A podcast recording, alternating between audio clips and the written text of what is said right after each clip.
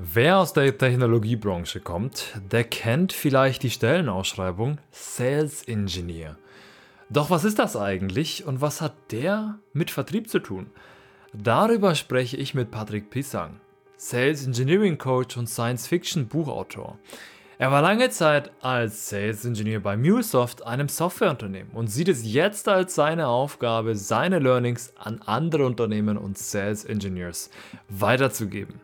Wenn du wissen willst, was ein Sales Engineer ist, wie er sich in ein Vertriebsgefüge einpasst und wie sich die Rolle über die nächsten Jahre potenziell ändern könnte, dann hör gerne jetzt rein. Mein Name ist Andreas Grasser und ich begleite dich durch diese Episode von The Digital Helpdesk.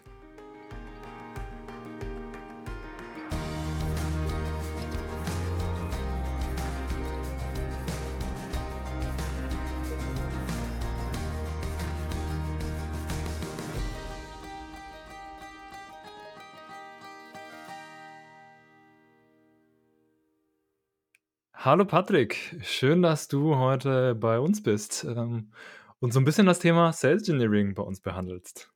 Hi Andi, gerne. Freue mich da zu sein. ja, du, also Sales Engineering, um direkt mal reinzuspringen, das Thema ist ja so eine Sache, das nicht viele Leute kennen. Ich selbst kannte das zum Beispiel auch nicht vorher. Könntest du dann für unsere Zuhörer mal kurz ja, einen Überblick geben, was das eigentlich genau ist um wie du das auch vielleicht definierst oder wie das viele Unternehmen definieren. Ja, ja, gerne. Also ich glaube, Sales Engineering ist so ziemlich das Spannendste, was man heute machen kann, wenn man ja in einer technischen Rolle ist. Ja, vielleicht mhm. Entwickler und ähm, oder im, im, Projekt unterwegs ist oder Service Delivery oder ähnliches macht und man sich äh, karrieremäßig weiterentwickeln möchte. Ja. Äh, da, da steht der Vertrieb für offen und der ist prädestiniert dafür, dann einen Riesenschritt hineinzumachen. Und um im Prinzip auch den äh, Vorteil zu haben, den, äh, den viele Leute auch einen Karriereschritt suchen, nämlich mehr Gehalt. Also es ist ein typisches Ding, ein Thema des Vertriebes, ne? was natürlich erfolgsabhängig ist. Und was macht der Sales Engineer? Der unterstützt im Prinzip die nicht technischen Vertriebler. Ja? Mhm. Ähm, und die Herausforderung an der Stelle ist so ein bisschen, die Techie-Rolle abzulegen oder dieses Mäntelchen, das man umhat. Ne? Du bist ja der Techie und äh, mach mal da die Demo und der, den Rest übernehmen dann ich, ja, und ansonsten bist du, bist du ruhig, ja. Das ist so ein bisschen ein Kulturthema, was, was heute da unterwegs mhm. ist. Und ja, und wie du schon sagst, die Rolle ist relativ unbekannt, also das, das sehe ich auch häufiger, dass, äh, dass man nicht weiß, dass die Rolle existiert. Aber wie gesagt, mhm. ich glaube, es ist eine Riesenmöglichkeit und äh, seit Corona, also seit, ich würde sagen, März, ja, März 2020, mhm. habe ich auch einen riesen Push wahrgenommen im, ja, in, in, einfach im Bekanntmachen dieser Rolle. Ja, also ich bin mhm. viel auf LinkedIn unterwegs und da ist unglaublich viel passiert von Leuten, die das pushen. Ne? Wie genau unterscheidet sich denn ein Sales Engineer dann von einem normalen Vertriebler? Weil du hast ja gemeint, dass ein Sales Engineer ist im Grunde ein technischer Vertriebler oder aus dem Technik Technikaffiner. Wie genau unterscheidet sich der eigentlich von einem normalen Vertriebler? Ja, ich glaube, der normale, normale, in Anführungszeichen, natürlich Vertriebler ähm, ist sehr, sehr, sehr fachgetrieben, businessgetrieben im besten Fall. Manchmal vielleicht auch einfach nur derjenige, der die Akquise macht und den Prospekt heranholt. Ja? Und ähm, sobald es darum geht, dem Kunden zu erklären, was ist eigentlich der Benefit, was, äh, wie, wie wendet man die Lösung im Unternehmen an, vielleicht äh, auch wie kann man einen guten Umsetzungsplan machen, um zum Beispiel eine Enterprise-Software, darum geht es häufig für Sales Engineers, einzuführen. Mhm. Etwas, was komplexer ist, was erklärungsbedürftig ist. Da braucht man den Sales Engineer, weil er ist letztendlich die Brücke zwischen dem tieftechnischen und dem in Anführungszeichen normal verständlichen Beschreibung der Lösung. Ja. Das, das ist die mhm. Aufgabe des Sales Engineers. Und dazu noch im Grunde visionär zu sein. Also auch noch Seller-affin zu sein, um zu sagen, hey, äh, den Kunden auch zu natschen, ja, zu sagen, hey, hier, hier ist noch der Aspekt und der Aspekt, der geht mhm. über die Technik hinaus. Ähm, aber das ist für dich unglaublich spannend, weil unsere Lösung und 1, 2, 3. Also dann, da kommen die Themen mit hinein. Also ein guter Sales Engineer hat genau das. Also wir haben jetzt beides im Wort, ne? Sales und Engineer. Mhm. Auf, auf der ganzen Skala ist, ist ein guter Sales Engineer, ein professioneller, ein jahrelanger, hocherfahrener Sales Engineer, kann die ganze Spanne bedienen, vom Engineering, vom tieftechnischen bis hin zum Sales, also auch das Thema Kommunikation, Accountplanung, äh, Deal-Strategie und so weiter. Ja? Das sind alles Teile, die ein Sales-Ingenieur übernehmen kann. Mhm. Das heißt, äh, 'n Sales Engineer übernimmt eigentlich fast nie die Akquise dann? Wirklich selten. Mhm. was 'nen was ein in Anführungszeichen guter Sales Engineer gerne tun sollte, ist sich mit den BDRs unterhalten, ne? also mit den Mhm. Account Developern. Ich glaube, das ist unglaublich fruchtbar ähm, im Sinne von, beide lernen was voneinander. Ne? Also wo, Mhm. wo ist der Sales Engineer häufig herausgefordert? Thema Kommunikation. Ja? Traut sich vielleicht nicht, die Warum-Fragen zu fragen. Warum, äh, warum wenn es ums Business geht, ne? warum, lieber Kunde, warum tust du Mhm. das? Ja, Kriege ich eine Antwort und dann nochmal, warum. Die meisten Sales Engineers würden sagen, ich muss was erstmal was geben. Ich will erstmal mit der Lösung Mhm. reden. Ja? Und dann äh, kann man dann häufig sagen, okay, setzt euch doch mal mit den Account Developern zusammen und schaut mal, wie professionell ähm, die Jungs und Mädels Fragen stellen. Das ist der Hammer, ja. Also wenn man da mal reinschaut Mhm. und hinhört, in welcher Taktung, in welchem Stil da Gespräche laufen, ohne das tiefe technische Wissen. Ne? Das kommt ja noch dazu. Ich finde das immer unglaublich beeindruckend, ähm, da den BDRs zuzuschauen, ähm, wie die das machen. Und ich kann nur jedem Sales Engineer empfehlen, mal Prospecting mitzumachen. Ne? Auch um einfach Feedback zu geben und zu lernen. Ja, vielleicht auch für die Zuhörer kurz zur, Zim äh, zur ähm, Begriffserklärung.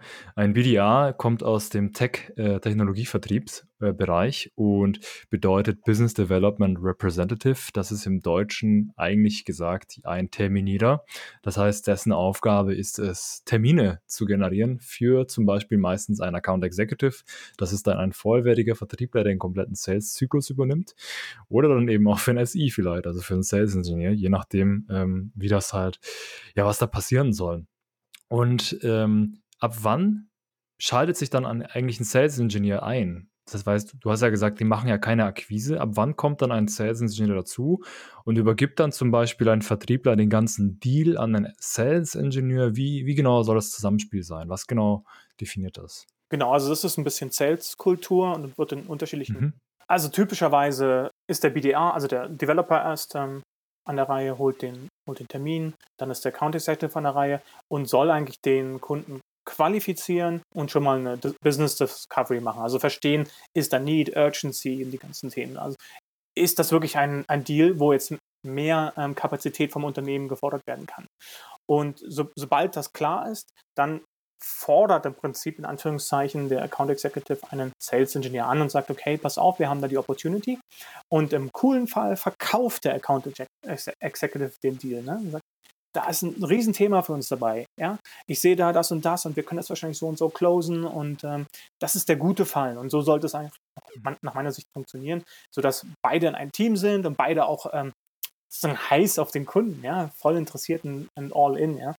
Ähm, das Gegenbeispiel ist das CRM-System, was alles automatisiert. Ne? Also de, dann hat man den ähm, Sales Accepted Lead, ne? kommt von dem BDR, ähm, dann ist der irgendwie qualifiziert, dann geht eine E-Mail los und dann geht das je nach Territory vielleicht an einen Sales Engineer, der eine E-Mail bekommt, du bist jetzt auf diesem Deal und du bist der Opportunity zugewiesen. Ja? Ähm, ohne, ohne Gespräch vielleicht erstmal. Ja, aber das ist der Punkt. Also ab dem Punkt steigt der Sales Engineer ein, also mehr oder weniger qualifiziert, mit mehr oder weniger ähm, ursprünglicher Discovery, ja, die da passiert. Typischerweise übernimmt der Sales Engineer dann technische Discovery und ist eigentlich bis zur ja, Verhandlung des Closes dabei. Ja, letztendlich um alle Fragen im Deal Cycle zu beantworten, um wirklich alles zu klären, was äh, die Implementierung bedarf, was vielleicht auch die Vision der Umsetzung und so ähnliches bedarf.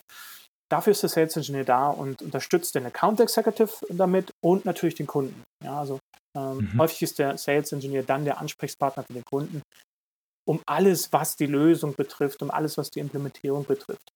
Und der Sales Engineer ist am besten Fall sehr gut vernetzt in die eigene Organisation, weil er wird häufig Informationen brauchen von der Entwicklung, ja, also wie genau funktioniert das Mhm. Feature oder haben wir da einen Bug, ja?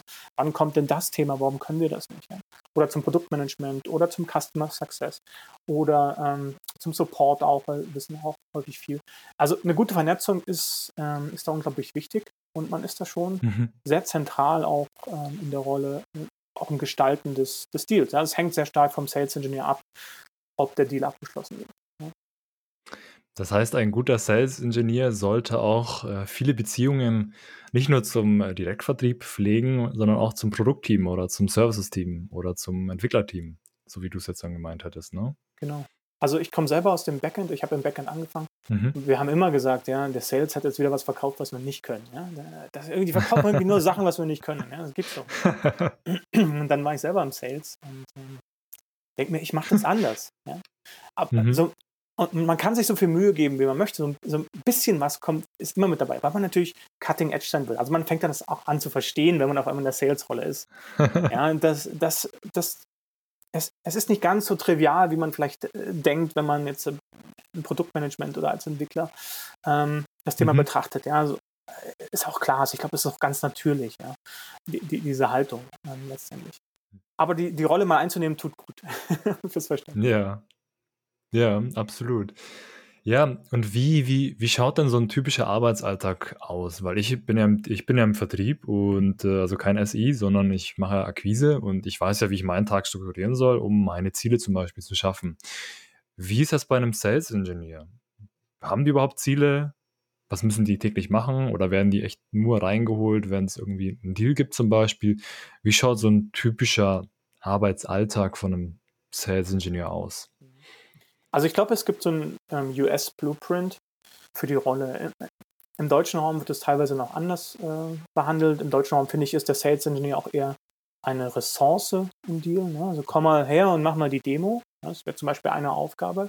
Füll mal den RFP aus, also das Request for Proposal, die, die Anfrage eines Kunden, ne? die, die sehr viel Aufwand bedeutet, wenn man es ausfüllt. Oder mach mal ein Proof of Concept was häufig eine Implementierungsfrage ist. Oder mach halt mal eine Kundendemo, die kurzfristig morgen angeht. Mhm. Ja, äh, das ist das ist heute so ein bisschen die Kultur. Ähm, Im besten Fall der, und in der Zukunft ändert sich das hoffentlich und dafür kämpfe ich auch ein bisschen für einen Kulturwandel, was auch Teil meines, meines Jobs sozusagen ist, den ich mir auf die Fahne schreibe. Ähm, der Sales Engineer muss strategischer werden, einfach um sich auch im, im, ja, im Wettbewerb die eigene Firma zu differenzieren. Ja, also letztendlich ist der Sales mhm. Engineer mit das Aushängeschild für den Deal. Nicht unbedingt das Produkt und nicht die Company, sondern die Person, die da im Raum sitzt und die entsprechend gut oder schlecht argumentiert oder charmant oder nicht charmant ist oder guten Ruf hat, vielleicht ein Buch geschrieben hat über das Thema, was auch immer. Ja? Also das finde ich, wird in Zukunft wichtiger als heute, weil die ganzen Themen, Demo, AFP mhm. schreiben und so weiter, werden mehr und mehr durch Tools abgelöst. Ja? Es gibt eine mhm. unglaubliche Landschaft an Toolings, die heute entsteht, die in Zukunft den Sales Engineer an der Stelle entlasten wird. Und jeder, der den Shift nicht macht, hin zu einem ja, mehr visionären, strategischen, ähm, vielleicht auch Skills, die, die, ähm, die übers Technische hinausgehen, sind unglaublich wichtig. Ja. Und vom, mhm. du hattest Compensation, glaube ich, auch gefragt, das ist so ein Thema, also wie sehr sind sie am Vertrieb? Im US-Modell sehr stark. Also da, mhm. da ist man beteiligt an den Deals. Ja, man ist doch häufig an dem Unternehmen beteiligt mit, mit dem man mhm. arbeitet. Das heißt, mit einem guten Exit an die Börse oder durch eine Akquisition ähm, hat man ein unglaublich gutes Einkommen. Und das ist auch ein riesen, eine riesen Chance für, für deutsche technische, ähm, technische Leute einfach, die, die einen Schritt weiter wagen wollen. Ich kann jedem nur raten, geht, schaut euch nach einem US-Blueprint-Unternehmen um und nach einem Tech-Startup. Gibt es auch in Deutschland gute, gibt zwar nicht so unglaublich viele, aber schaut mhm. euch nach denen um. Seid sicher, äh, dass ihr da Optionen mitbekommt.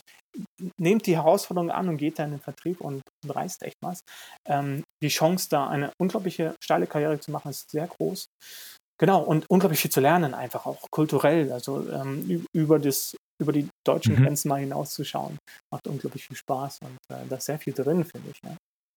Du hast ja, du hast ja gesagt, dass sich die Rolle des Sales Engineers gerade ändert. Weg vom, sagen wir mal, zu einer Ressource, mehr zu einem, ja, zu einer strategischen Ressource, wenn ich das so da sagen darf, ähm, wo es mehr Bedeutung, wo die, wo der Sales Engineer speziell in Deutschland mehr Bedeutung bekommen sollte, weil immer mehr ähm, Sachen, die ein Sales Engineer aktuell macht, wie RFPs schreiben, also vielleicht auch für die Zuhörer. Ein RFP ist ein Request for Purchase und das ist letztendlich ein Anforderungskatalog von großen Unternehmen, die dann ähm, sagen, wenn wir eure Lösung reinholen wollen, dann müsst ihr diese Bedingungen erfüllen. Und das ist im Vertrieb sehr unbeliebt, weil das meistens mehrseitig ist und ähm, damit sehr, sehr viele Fragen gestellt werden, die wir dann auch äh, alle ausfüllen müssen. Und du hast ja gemeint, dass sich die Rolle ändert. Woran erkennst du das oder woran machst du das fest, dass sich die Rolle ändern muss? Ja, auf der einen Seite ist es äh, natürlich der interne Druck. Das heißt, was ich häufiger sehe, ist, dass äh, Sales Engineering Manager justifieren müssen, äh, also rechtfertigen, mhm. genau, rechtfertigen müssen, warum ähm, neue Leute ins Team kommen. Ja? Woher das Budget halt kommt letztendlich. Und dafür entstehen mehr und mehr Tools, um die Sales Engineers zu messen. Was da ein bisschen schade dran ist, also ich spreche mit einigen Herstellern, was ein bisschen schade daran ist, sie verlieren so ein bisschen den, den Menschen aus dem Blick. Das heißt, der Manager, für den Manager ist das toll, weil jeder Sales Engineer kriegt eine Nummer, eine Performance-Nummer. Ja? Der eine hat eine 6,8, mhm. der hat eine 7,1 und auf einmal sind die total vergleichbar und der eine denkt sich, wow, ich bin hier der Kreative. Ja? Ich versuche immer neue Möglichkeiten auszuloten. Natürlich bin ich jetzt eine 6,8, weil der eine Deal ging schief. Ja? Ich halt, bin halt Risiko gegangen. Und der andere folgt halt dem Prozess. Ne? Ja?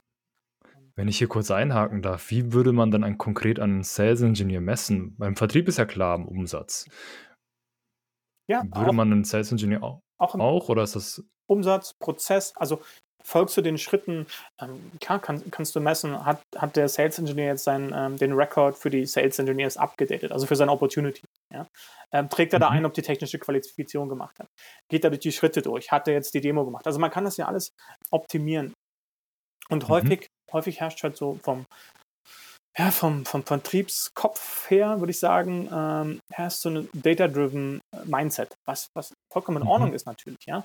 Aber die, die Leute im Vertrieb müssen kreativ bleiben. Ja? Und was ich zum Beispiel gesehen habe in dem, in dem Startup, wo ich war, als es dann Wechsel gab und wir strategischer wurden, kam VP Presales ein, der, ähm, der hat mhm. einen Prozess etabliert, der hat mir total Angst gemacht, weil, weil er, er, hat mich total eingeengt. Ja? Und dann mussten wir auf einmal in unserem CRM jeden Tag an dem Deal irgendwelche Sachen updaten, wie weit wir da sind, welcher Schritt, haben wir, den, haben wir das gemacht, haben wir mit dem geredet. Mhm. Ähm, was eigentlich die, diese Freiheit, die wir vorher hatten, ähm, sehr genommen hat und damit auch ein Teil der Kreativität, die wir uns zurückerkämpft haben, auch kulturell weil wir einfach erfolgreich waren. Das funktioniert dann halt einfach. Aber so kann man das auf jeden Fall messen. Und es gibt sogar AI-Software, und habe ich jetzt auch mit, ähm, mit, mit einem der Entwickler gesprochen oder mit einem der Founder sozusagen. Die greifen in, in sehr, sehr viele Tools ein und versuchen einzuschätzen, was macht der Sales Engineer und wie erfolgreich ist er damit. Ja? Äh, also wie viele Abschlüsse hat er zum Beispiel und wie schnell geht das, was ist, keine Ahnung. Ja? Also was da jetzt alles gemessen wird im Detail, wollte ich mir noch nicht anhören, aber ähm, da gibt es starke Entwicklungen. ähm, ja, weil ich finde halt einfach, ich, meine wichtige Frage war, was macht ihr für den Menschen? Ne? Also warum macht es für den Sales Engineer Sinn, dass sein Manager das Tool holt? Ja? Weil keiner will im Unternehmen arbeiten, wo er einfach nur überwacht wird. Ja? Meine Idee war so ein bisschen stärkenorientiert zu gehen. Ja? Warum, wenn man das nicht macht, warum nicht aufzeigen, wo ist die Stärke des Sales Engineers? Zu sagen, du bist mhm. sehr kreativ oder du schließt sehr viel über Demos ab, vielleicht solltest du Demos automatisieren um dann so eine Nische mhm. zu haben, sodass alle anderen frei von Demos sind. Ja.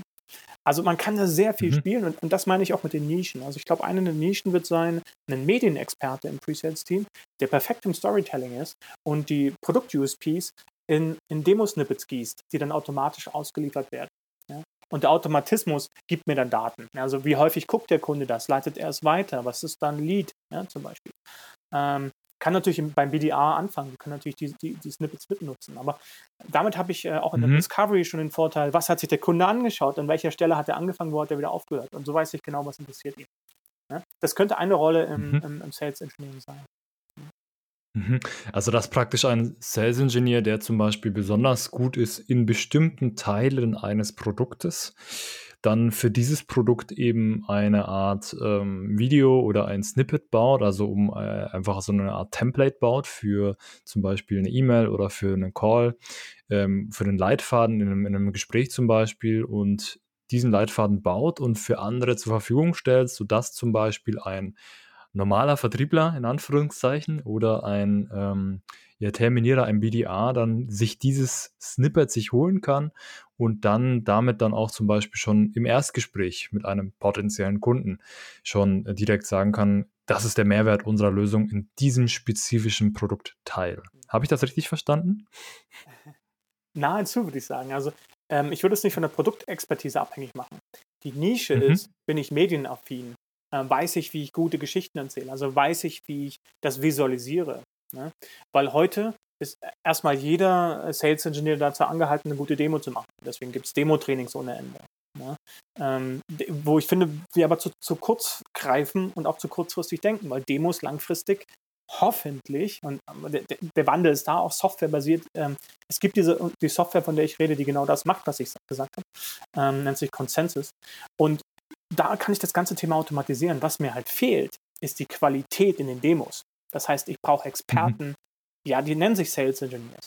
Äh, die haben im Prinzip auch technisches Wissen, aber die sind lange nicht so tief wie die Produktexperten. Was die aber machen, die gehen zu den Produktexperten und sagen, jetzt erklär mir mal genau die USPs. Ich nehme die und gieße die in die Demo. Ja, zum Beispiel. Mhm. Also das meine ich mit den Nischen. Auch die andere Nische ist, vielleicht bin ich nicht sehr produktaffin, aber ich äh, kann gut mit dem C-Level, weil ich ähm, seit 20 Jahren in, in, in, der Industrie unterwegs bin.